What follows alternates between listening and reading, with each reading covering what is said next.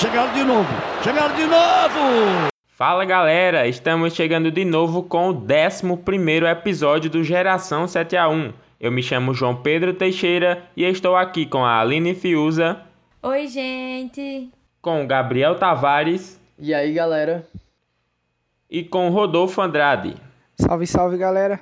E hoje, né, pegando o gancho da final brasileira da Libertadores, que se aproxima, vamos falar sobre esse campeonato que é o mais importante e o mais cobiçado pelos times sul-americanos. A Libertadores, né, que foi criada com base no desejo de criar um torneio para reunir os clubes campeões da, do país da América do Sul. A tradicional competição teve sua origem no Congresso da Confederação Sul-Americana de Futebol, realizado no Rio de Janeiro em 1958. Mas, antes de ser oficializada, né, houve muito planejamento e projetos até que se chegasse à decisão final. Na primeira edição, participaram os campeões de sete países. O primeiro jogo foi realizado entre Penharol do Uruguai e Jorge Wilstermann da Bolívia. Os uruguaios venceram pelo placar de 7 a 1. É todo dia um 7 a 1 diferente, ó. Referência ao nosso programa aí. Eles já sabiam que a gente ia fazer o programa e por isso que aconteceu esse placar. foi, pô, foi combinado, foi tudo combinado. E o campeão dessa primeira edição foi o Penharol, que garantiu o título após vencer na final Olímpia do Paraguai. E é engraçado porque esse primeiro jogo o Jorge Wilstermann participou e eu, pra mim o Jorge Wilstermann era um time novo, porque eu conheci, fazendo a pauta foi que eu me toquei, porque eu conheci o Jorge Wilstermann tá com umas duas ou três Libertadores atrás, nunca tinha visto, só que é muito tradicional na Bolívia, né? O Jorge Wilstermann. Só conheci quando o São Paulo enfrentou. É, outra curiosidade da Libertadores é que mesmo sendo uma competição sul-americana, é, em 1998 é, a Toyota passou a ser o patrocinador master da competição e aí aumentou significativamente o interesse de clubes pela competição, é devido aos valores distribuídos nas premiações. Aí desse modo, nesse mesmo ano, houve a entrada do México como convidado na competição. E aí uma curiosidade é que o campeão do México passou a participar de algumas edições da Libertadores, mesmo não fazendo parte da da América do Sul. Banda entrosa, nunca gostei disso não. Pra que isso? Vocês não tem um deles? Só me lembra só me lembra naquela, naquela fase do da gripe suína, que rolou uma polêmica com os times lá do México. Pois é, eles entraram em, em 1998 e permaneceram no torneio até 2016, quando decidiram abrir mão da disputa em consequência de umas mudanças implementadas pela Comembol. Foi, a, a Comembol ela acaba mudando e acaba interferindo porque os times mexicanos não teriam calendário para jogar competição eu acho, na minha opinião, na minha humilde opinião, que os times mexicanos deviam voltar. Eu acho que, tipo, é uma opinião muito, assim, polêmica de certos lados. Não só os times mexicanos, mas, tipo, a MLS, que é o campeonato dos Estados Unidos, devia entrar e eu, eu assim, tipo, se eu fosse diretor da Comembol ou alguma pessoa muito importante, eu faria, sério. Tipo, eu penso muito num projeto de Libertadores, não só com a América do Sul mas com a América inteira. Pensa como seria massa. Os times mexicanos, os times dos Estados Unidos, porque tipo, isso ia agregar muito à marca da Libertadores, porque tipo assim, ia ser realmente tipo uma Copa Libertadores da América, tá ligado? Que tipo assim, ia ser Pensa aí, tipo, você vê os times dos Estados Unidos jogando aqui no Maracanã, ia ser incrível assim, tipo, eu acho seria que massa. Seria incrível e agregar muito enquanto marca para o torneio. Eu acho que, tipo assim, e dessa forma ia tornar o, o torneio mais competitivo e a gente poderia ter uma marca forte, não pra, tipo, bater de frente, mas para chegar perto ali de uma Liga dos Campeões da vida. Eu acho que eu concordo a partir do momento que tenha uma federação, uma confederação da América total, entendeu? Eu acho que eu não concordo, por exemplo, com o México, os times do México entrarem, participarem da Libertadores, porque existe a CONCACAF, existe a confederação é meio como se eles estivessem de intruso jogando Libertadores. Aí tinha esse acordo entre as confederações. Mas dessa maneira que tu falou, realmente eu acho muito, muito da hora. Assim como foi é, em 2016, se eu não me engano, a Copa América, né? A Copa América Centenária. Sim. Que foi. Que foram todos os países da América, da América do Norte Central e da América do Sul participaram junto pela primeira vez, se eu não me engano, na história.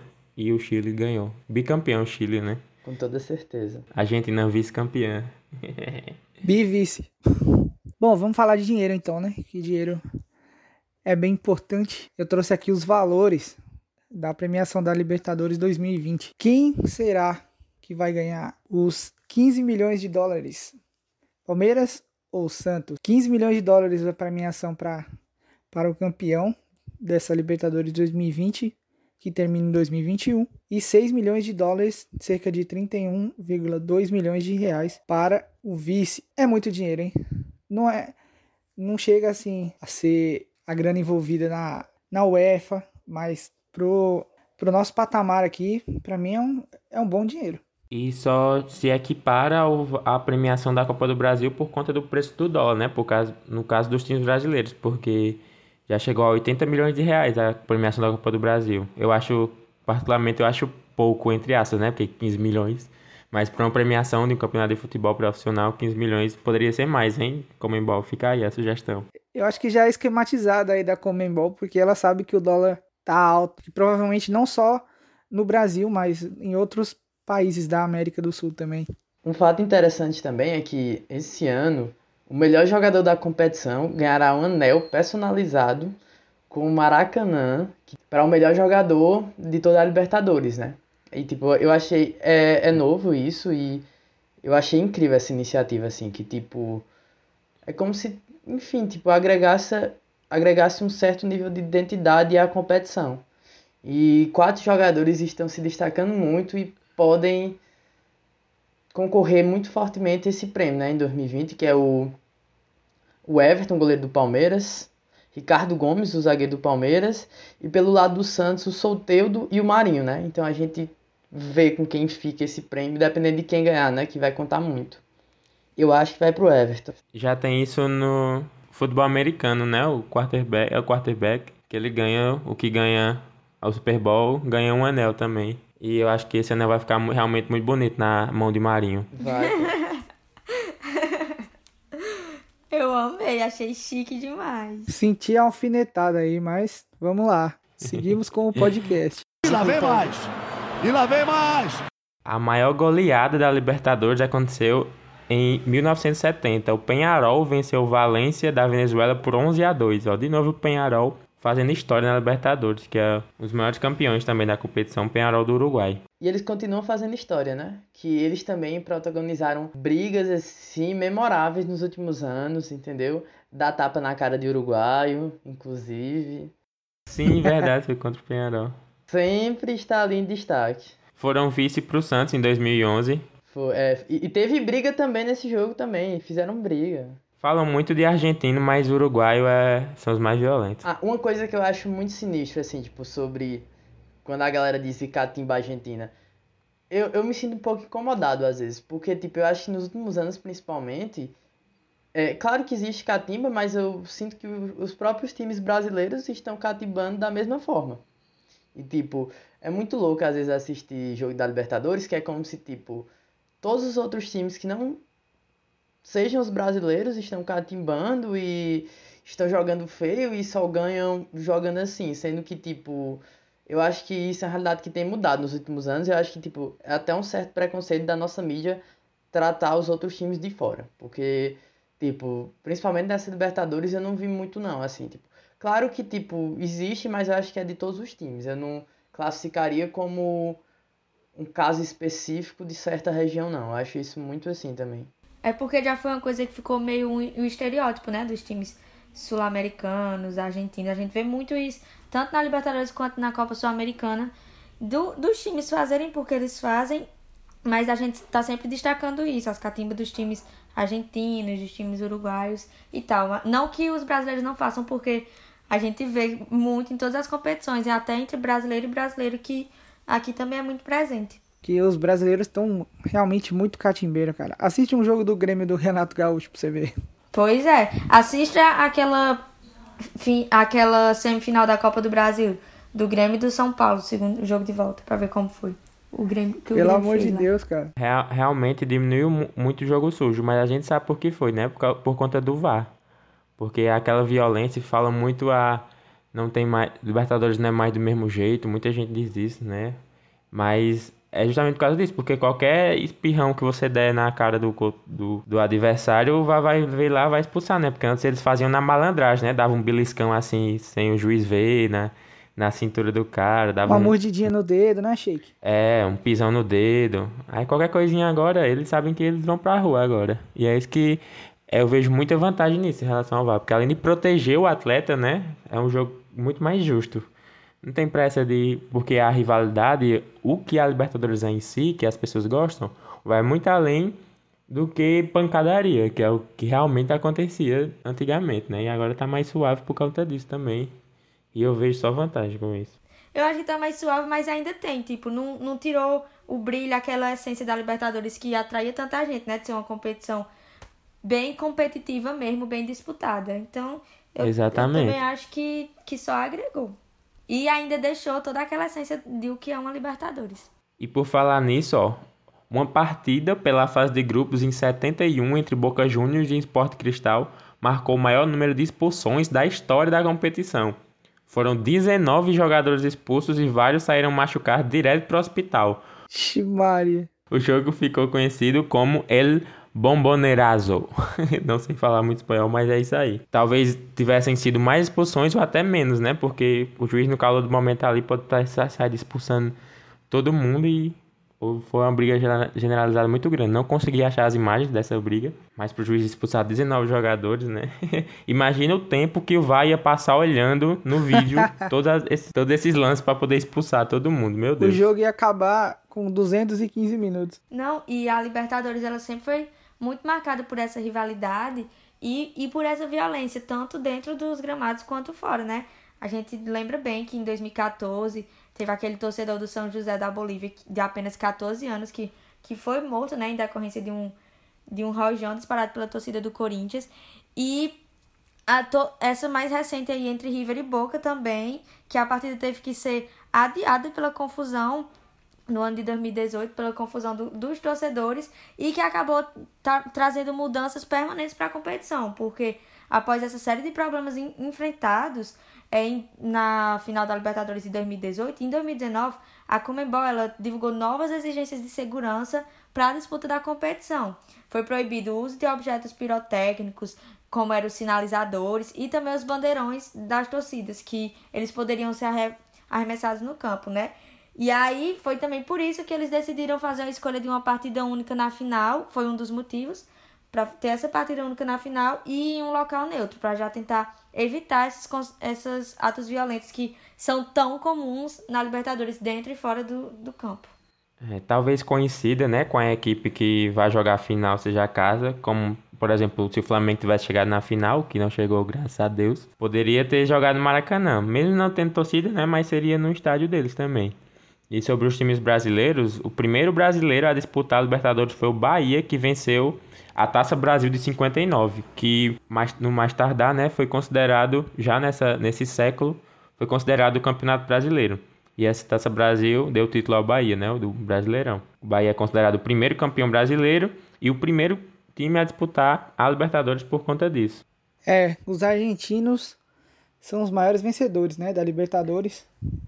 Um 25 títulos e o Brasil corre atrás aí, um pouquinho atrás, com 19, né? Em terceiro, vem os uruguaios dos tapa na cara com 8. O maior campeão é o Independiente da Argentina com 7 títulos, mas vou te falar, faz tempo, hein, que eles não ganham a taça. Eles ganharam 64, 65, depois conseguiram um tetracampeonato, cara. Eu acho que hoje, vai, hoje é meio que impossível isso acontecer. 72, 73, 74 e 75. E depois ganharam em 84 e até agora mais nada. Tá parecendo o Internacional procurando, tentando ganhar o, o Campeonato Brasileiro, né? Tomara que não seja dessa vez, pelo amor de Deus. Vamos secar, os secadores estão ligados o Brasil já está encostando nesses títulos dos argentinos, porque o Rodolfo disse que tem 19 títulos, mas com a Libertadores desse ano de 2020 já chega a 20, né? Porque vai ficar entre Palmeiras ou Santos. Então já é um mais, pra, mais um para conta e a gente vai ficar só cinco títulos atrás dos argentinos. E os, os brasileiros sempre tiveram muita tradição na Libertadores, assim como, como os argentinos. Eu, eu vejo isso principalmente os três que estão no topo, porque os times brasileiros com mais Libertadores são o São Paulo, o Grêmio e o Santos. E são os times com mais tradição e tem, tem ainda quem Quem não queira dizer que o meu São Paulo, tricampeão da Libertadores, tricampeão mundial, não é o maior do Brasil, né? Mas a gente ignora esses. Eu acabei de tomar 4 a 0 do Palmeiras, então não posso falar nada. O Santos está podendo ultrapassar essa conta para se tornar o, o, maior brasileiro campeão de Libertadores, que caso, caso ganhe, caso ganhe do Palmeiras, vai ficar com 4, deixando São Paulo e Grêmio com 3. E se o Palmeiras ganhar, vai chegar apenas a sua segunda Libertadores, né? Então ainda tem um chãozinho para correr para acompanhar nós, né, Gabriel? Vamos ver. Assim, eu discordo de uma coisa que tu falou aí. Maior do Brasil, sem Série B não existe. Maior do Brasil tem ganhado todos os títulos brasileiros. Primeiramente. E é, eu concordo que o São Paulo é o time que tem mais tradição, não só pelo fato de ter ganhado as... São três Libertadores, né? São quatro de São Paulo, são três, né? São três. São três mas porque nas três vezes eles ganharam o Mundial. Então, isso eu concordo que, tipo, é, o São Paulo é, na Libertadores, o time que tem mais tradição e o que tem mais tradição em solos internacionais. Mas o Palmeiras é o time que mais tem participações. Então, a gente pode não ganhar, mas a gente, a gente sempre está presente, que é mais importante.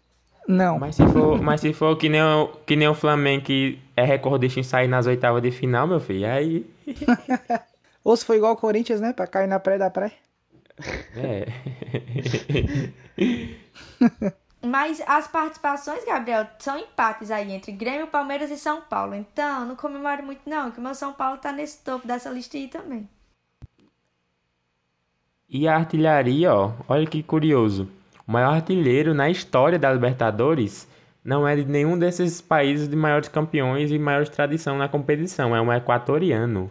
Pouca gente sabia dessa. Alberto Spencer, que marcou um total de 54 gols e disputou a competição pelo Penharol e disputou também pelo Barcelona de Guayaquil, do Equador. E o maior artilheiro de única edição é o argentino Daniel Onega, responsável por marcar 17 gols em 66 quando atuava pelo River Plate, que tinha outros formatos também, né? Esse formato que a gente conhece hoje em dia não é o formato que sempre existiu na Libertadores. E entre os brasileiros, Luizão foi o maior goleador. Ele ocupa a sexta posição no ranking geral, empatado com o equatoriano Anthony de Ávila e com o argentino Juan Carlos Sarnari. E marcou 29 gols. Também foi bastante gol que o, Luizão marcou. Jogou pela Libertadores pelo Vasco, pelo Corinthians, pelo Grêmio e pelo São Paulo. Era um Diego Souza da época, né? O, o Luizão. Realmente. O Diego só não jogou no Corinthians, né? Mas. É, de, Pra você ver, desses quatro ele jogou em mas três. Ele foi essencial pro Corinthians. Ele não jogou no Corinthians, mas ele participou diretamente. não me lembre não que eu choro. É, mais, mais uma curiosidade sobre a Libertadores, já que a gente tá, tá falando aqui dessa reta final, da, de finais da Libertadores, é que só em 2005 e agora na edição de 2020, a competição reuniu clubes de um mesmo país nas finais. Em 2005, com São Paulo e Atlético Paranaense, em que o São Paulo foi campeão, e agora, neste ano, com Palmeiras e Santos. Então, as duas únicas vezes que tiveram times de um mesmo país foram do, de times brasileiros. Olha aí o Brasilzão da massa. Isso também reflete muito na, no avanço que os brasileiros estão tendo é, em chegar nas finais do, da competição também, né? Porque nos últimos anos para cá, principalmente a partir de 2017, com o Grêmio, foi campeão, aí só em 2018 que foi o River, mas 2019 foi um brasileiro, que foi o Flamengo, e, em 2000, e agora, na Libertadores de 2020, né, que vai acabar esse ano 2021, mais dois brasileiros, e isso mostra muito a evolução que os brasileiros também tiveram ao longo do, desses últimos anos da competição. O Palmeiras e o Santos estão na final e eles são dignos de estar na final, porque eles fizeram as melhores campanhas da Libertadores. O Palmeiras que veio desde a fase de grupo, claro que o Santos deu uma arrancada, mas eliminou times fa muito fa mais favoritos, como Boca Juniors, Santos eliminou na semi, eliminou a LDU também, que passou do grupo do São Paulo, e o Palmeiras, com exceção do jogo do segundo jogo da semifinal contra o River, todos os outros jogos o Palmeiras jogou muito bem e até chegou a claro que time, os times não eram do mesmo nível como o, o River e o Boca, mas é, cumpriu com a obrigação, com o que se esperava do Palmeiras. Era favorito e provou ser favorito jogando muito bem, né? As quartas de final e as oitavas de final. E eu fico muito contente com isso, né? Porque eu não gosto. Pior do que ver rival brasileiro sendo campeão é ver a Argentina sendo campeão da Libertadores. Deus me livre. É, foram premiadas as duas melhores campanhas, né? É, o Brasil ele teve uma boa sequência de, de anos sendo campeão da Libertadores também. Em 2010, o Internacional foi campeão. Em 2011, o Santos foi campeão. Em 2012, foi o Corinthians. E em 2013, foi o Atlético Mineiro. Então, o Brasil passou quatro anos aí da, da Libertadores sendo campeão. E mostra como o futebol brasileiro tem realmente que ser valorizado dentro dessa Libertadores, né? Porque os times têm muita tradição, têm muita qualidade. E aí, em 2019 foi o Flamengo. Em 2020, temos um time brasileiro também sendo campeão. E para mim foram premiadas, né? As duas melhores campanhas do, da competição. Tanto Palmeiras quanto, quanto o Santos só perderam um, uma partida né, em todo o campeonato. O Palmeiras perdeu pro, pro River e o Santos pro, pra LDU.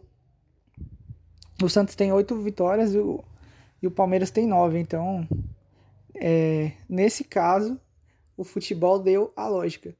Foram, foram para a final os dois melhores times. Não teve zebra. Eu não concordo muito com isso não, assim, porque eu acho, na minha opinião, que o River é mais forte do que o Palmeiras e o River é mais forte do que o Santos também. O que eu acho que, porque tipo assim, eu acho que tipo assim, o Palmeiras e o Santos jogaram muita bola, assim, tipo, jogaram mais do que o River, mas mesmo com os resultados, eu acho o River o melhor time ainda, assim, tipo, dessa Libertadores. É porque o time tá um pouco desmontado, que tipo, se você pegar nessa década, é o grande time da década da América do Sul. Então, e eles mostraram no segundo jogo contra o Palmeiras o poder do River. É, eu entendo que, tipo assim, nossa, Palmeiras e Santos têm melhores campanhas, mas, tipo, aquele segundo jogo de Palmeiras e River mostrou a força do River. Amassou o Palmeiras de um jeito que. Foi a, eu, pra mim, foi a melhor partida de um time na Libertadores, foi aquele Palmeiras e River. Então, eu acho que o River é melhor do que os dois, mas eu acho que o Palmeiras teve uma estratégia melhor para chegar na final. Mas se for olhar em contrapartida, o jogo que o Palmeiras fez foi, se não melhor. Eu acho que o Palmeiras podia ter saído com 4 ou 5 a 0 lá em Avejaneda, no, na Argentina, e não seria nenhum exagero, porque o Palmeiras perder gol que tipo poderia ter feito foram chances claras de gol. Como eu disse, é, o que distou foi essa partida do River, o jogo de volta. O Palmeiras tentou jogar com o regulamento debaixo do braço, mas já tinha ganhado 3 a 0 já tinha feito uma partida excelente, a melhor partida do Palmeiras na competição. E o Grêmio também, o Grêmio amassou o Boca na Vila, amassou o Grêmio na Vila. Nas quartas finais, o Grêmio era favorito, inclusive, e ganhou nas duas, nas duas fases. Na quarta e na semi, o Santos não era favorito. Foi 4 no Grêmio e outra, outra goleada em cima do Boca. Então, eu acho que entre os três, se o River fosse para a final também, também seria merecido por conta da, do segundo jogo da semi e pela campanha também. E lá vem eles de novo. Olha só que absurdo. E para essa final, o meu palpite é lembrar que no último episódio a gente deu nosso palpite para quem achava que seria a final, né? Eu falei Boca River, porque os outros os brasileiros eram de São Paulo, mas também gostei porque existia uma existe uma soberba grande dos argentinos, né, em relação aos brasileiros por serem os maiores campeões também, mas é, gostei da final brasileira porque a própria Comembol, se vocês forem no Instagram da Comembol, elas fizeram uma publicação de uma animação das semifinais, da partida das semifinais, onde um, tem um jogador do Boca, um jogador do River pegando a mala e indo para pegar o avião com destino ao Rio de Janeiro, que é a final do Maracanã, né? E o, um jogador do Santos. Eu, eu vi essa charge, mano, revoltante. E um jogador do Santos e um jogador do Palmeiras olhando eles entrando dentro, indo para entrar dentro do avião, né? Eles parados assim como é, deixando implícito que o, o River e o Boca estariam na final e iriam para o Maracanã. Então foi um, um toma essa como viu, na cara de vocês. Porque, para quem não sabe também, o presidente da Comebol é ex-presidente do River Plate, o que já quer dizer muita coisa, né, para o que aconteceu em 2019, aquela roubalheira. Totalmente imparcial, né? Mas vocês viram que o Olé, o Olé do Brasil devolveu a charge, fizeram a mesma charge, só que aí em vez de no aeroporto tá lá Maracanã, tava escrito lá Buenos Aires. Aí tava o o Boca e o River voltando juntos. Boa. Eu vou torcer, eu acho que vai ganhar. Eu acho que vai ganhar e eu vou torcer para que o Santos seja campeão, mesmo que ultrapasse o São Paulo em número de títulos. Mas eu não quero ver o Palmeiras campeão, não. Nem da Copa do Brasil, quanto mais da Libertadores. 2 a 1 Peixão, gol de Marinho. Minimício aleatório aos 42 do segundo tempo. Profetizei aqui. Eu quero só ver logo o palpite de Gabriel depois dessa. Rei da América vai ganhar um anel e vai ser o melhor jogador da Libertadores. Pois é, já eu, eu tô bem imparcial nessa final da Libertadores, porque eu não queria que o Santos ganhasse para não ultrapassar o São Paulo em títulos e não queria que o Palmeiras ganhasse porque não gosto do Palmeiras, não gosto dos palmeirenses, não sinto verdade neles. Eita! Tô brincando. Sentindo a treta. É, é porque não, os palmeirenses são muito chatos. E aí o Palmeiras, eu meu rival, né? Fazer o quê? E aí não queria que nenhum ganhasse, eu vou ser imparcial, vou dizer quem ganhar tá bom, tanto faz. Porque eu sei que se eu for assistir e escolher um pra torcer, é só pra me estressar. E de estresse já basta o São Paulo, né? Aí eu vou assistir assim, bem tranquila, dizendo o que ganhar aí tá bom. E é isso, meu palpite é imparcial. Pra mim, é peixão na cabeça. 1 a 0 Santos. E aí eu vou copiar JP. Um minimício aleatório do Marinho aí. Ou, do, ou um minimício aleatório do Soteudo também. Que o baixinho acerta umas pancadas de longe, né? Santos campeão da Libertadores. Santos campeão do Mundial. Pronto, falei. Do Mundial? Do... É, já tô pensando alto. É, Santos tá. e Bayern na é, final tá do bom. Mundial. Pode, deixe, deixe só a Libertadores mesmo. É tá isso que demais. eu já ia dizer. Deixa só a Libertadores. Já tá de bom tamanho, bicho. Já dá pra ser feliz demais. já eu discordo aqui, eu acho que de todo mundo. Assim, eu concordo em parte porque eu acho que o Santos é melhor do que o time do Palmeiras. Em time, tipo, o time titular do Santos é melhor do que o time titular do Palmeiras. Mas em elenco, o Palmeiras é melhor. O que eu acho que é uma vantagem do Palmeiras é porque eu acho que o Abel ele é muito inteligente, tipo, ele é muito bom para montar um time para um jogo só. E eu acho que o Palmeiras vem com estratégia muito diferente da que ele usou. Eu, e mesmo o Santos sendo um time melhor, eu acho que o jogo vai ser sofrido, mas eu acho que o Palmeiras ganha, porque eu gosto muito da garotada do Palmeiras assim, inclusive é algo pra gente admirar que, tipo, os dois times que chegaram na final são dois times que usam muito a base e, tipo, desde sempre a base brasileira sempre teve muito sucesso na Libertadores. Isso é incrível. Tanto a base do Santos como a base do Palmeiras estão sendo essenciais. Eu acho que o jogo vai ser suado, mas o Palmeiras vai ganhar de 3 a 0 Mas não vai ser aquele 3 a 0 que é um time dominante. Vai ser um 3 a 0 que o Palmeiras vai fazer um gol e depois vai matar o jogo no finalzinho. Eu acho que dá Palmeiras no sufoco. Eu vou morrer do coração porque eu ainda não eu ainda não estou bem depois da partida da semifinal, de verdade. E eu estou muito nervoso, de verdade. Mas vai dar certo. Eu nem sei como vai ser esse jogo, mas vai dar certo. Eu falo brincando, eu falo do Santos, mas ao mesmo tempo é sabendo que em jogo único, campo neutro, mesmo com torcida ou não, é, vai ser um Deus nos acuda mesmo, porque tá em aberto, um jogo que tudo pode acontecer em dois jogos, casa e fora, já é meio inesperado por ser um mata-mata, né? Imagine um jogo. Aí, meu filho, eu, eu, eu tô ansioso para assistir porque eu sei que vai ser um jogão. E vai ser um jogão, eu tenho certeza. E lá vem mais! E lá vem mais! E chegando aos finalmente aqui, antes de passar batido, a gente falou sobre a, a Libertadores desse ano, falou sobre todas as curiosidades, os dados, as estatísticas da Libertadores, eu não podia deixar passar de citar o maior roubo, a maior imoralidade da história do futebol mundial que, aconte... que aconteceu na Libertadores, na Libertadores de 1981, uma semifinal e eu acho bom que todo mundo já sabe o que eu vou falar, que já é bem o terceiro podcast que eu falo sobre isso. eu já tô sabendo.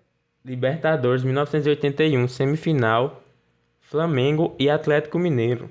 Os flamenguistas amam falar sobre esse Flamengo imbatível de 1981, que ganhou tudo, ganhou o Libertadores, ganhou o Mundial. Alguns consideram o melhor da história, até mais, até melhor que o de 2019, né? Mas o que aconteceu na Libertadores de 1981 é uma mancha extremamente grande na história, não só, como eu disse, não só do futebol brasileiro, mas mundial. Se você for no YouTube, eu sempre tenho que citar isso. Se você for no YouTube e pesquisar maior roubo da história do futebol. o primeiro vídeo que vai aparecer é esse jogo, porque não tem condições. Acho que você pesquisar em inglês, ainda aparece esse jogo. o que foi que aconteceu?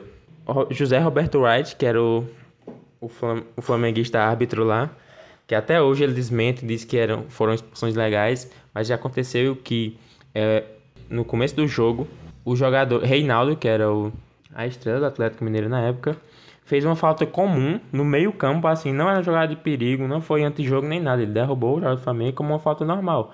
E ele já expulsou direto, o Reinaldo. Aí foram reclamar. Aí expulsou mais um. Aí depois a bola voltou a rolar. Aí o jogador do Flamengo, Zico, deu uma torada no cabo do Atlético Mineiro. Jogo que segue, não aconteceu nada. Aí depois o jogador foi descontado na mesma intensidade, o mesmo tipo de falta, expulsou outro. Aí começou a briga generalizada. O juiz, no final das contas, o juiz é, expulsou o banco inteiro do Atlético Mineiro. Ficou só com o Atlético Mineiro ficou só com sete jogadores em linha. E se fosse expulso mais um, perderia pro WO. E foi o que aconteceu. O juiz acabou encerrando o jogo porque não tinha mais jogadores do Atlético Mineiro em campo. E quantos jogadores do Flamengo foram expulsos? Exatamente, nenhum jogador do Flamengo foi expulso. Ele simplesmente expulsou o time do Atlético Mineiro todinho. O Flamengo que todo, quando todo mundo dizia tinha time, tinha bola para fazer, não precisava disso, não precisava. Isso é o que me indigna mais. E acabou que roubou, assim, na cara dura, para todo mundo ver e tá na história até hoje. Uma mancha gigantesca no futebol que me envergonha bastante e que me deixa muito puto porque aconteceu e foi porque foi com o Flamengo. Isso me dá muita raiva. para vocês que não ouviram o nosso especial Flamengo, escutem. porque tá muito legal e essa história foi discutida lá. Ficou muito massa esse, esse episódio. E é o nosso segundo episódio mais ouvido da história do podcast Geração 7x1, hein, galera? Só perde pro episódio de estreia. Foi um episódio muito legal, que a gente teve convidado flamenguista, inclusive, viu? Se vocês quiserem ir lá dar uma escutada, também tá muito bom. E que logo a gente vai trazer programas especiais sobre outros times também, para Sim. a alegria e tristeza de nossos ouvintes, né? Porque. Já voto para que seja o do Corinthians, o próximo. Se não for o São Paulo, nós vamos estar tá só falando mal. eu tô brincando. Minha polêmica, como eu sou um, um jornalista totalmente imparcial, vou citar aquele roubo histórico do Amarília entre quando Corinthians e Boca disputaram as oitavas de final em 2013. Aquele roubo, aquele roubo que eu nunca vou esquecer, cara. Aquele time, aquele time ia ser bicampeão da Libertadores. E foi roubado pelo Amarília, que depois foi comprovado que ele manipulou o resultado do jogo. Bom, é assim, né? Depois fica por isso mesmo. E é o torcedor que se lasca, o time que se lasca. Pois é, cara. O Corinthians ia ser bicampeão da Libertadores. Aquele ano era nosso, nosso, nosso. Ia nada, meu galão da massa. Ah, Ronaldinho Gaúcho não era páreo para Cássio. E, assim como Rodolfo, muito imparcial, uma polêmica que eu trouxe foi no jogo entre São Paulo versus River, River Plate na Libertadores de 2005 em que o São Paulo venceu aquela semifinal, apesar de uma atuação polêmica do árbitro uruguaio Gustavo Mendes durante o jogo de ida no Morumbi. Que a forte marcação da Argentina foi facilitada pelo, foi, da equipe argentina foi facilitada pelo juiz, que ele deixava passar uns lances que era de cartão amarelo, ele não marcava nem a falta. E mesmo com a vitória do São Paulo por 2 a 0 porque mesmo ele, ele querendo roubar, o meu São Paulo foi lá e ganhou pelo parar de ser besta. A diretoria do São Paulo enviou uma reclamação formal à Comembol, para vocês terem noção de como foi um roubo descarado. E depois, no ano seguinte, foi revelado um grampo telefônico em que o empresário Jorge, aí é um nome aqui difícil, que eu acho que é Shihane, admitiu ter repassado 20 mil dólares ao árbitro para que ele favorecesse o River Plate naquele jogo. Ou seja, o árbitro entrou já para favorecer o River, não marcou falta nenhuma, foi um roubo descarado. Depois foi comprovado que ele tinha recebido dinheiro e mesmo assim o São Paulo foi lá, ganhou e foi campeão da Libertadores, para eles não virem com brincadeira e roubalheira para cima do meu São Paulo.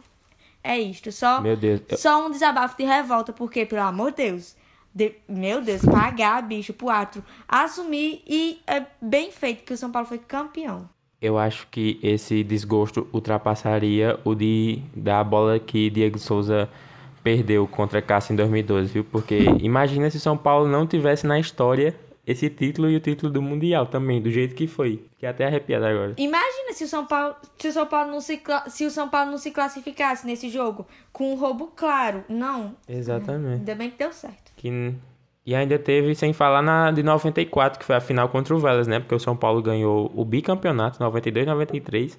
Chegou na final em 94, ia ser tri da América seguido. Aí o São Paulo ser tetra. E teve um roubo também na final que o juiz marcou um pênalti pro Vélez lá, que não foi pênalti, que foi deu a vitória ao Vélez. Enfim, né? Roubos e roubos que agora, como a gente falou, o só veio agregar e a gente espera que o futebol só tenha a evoluir com isso para que essas coisas não aconteçam mais, pelo amor de Deus. Ainda há esperança com o VAR. E estamos chegando ao fim de mais uma edição do nosso programa.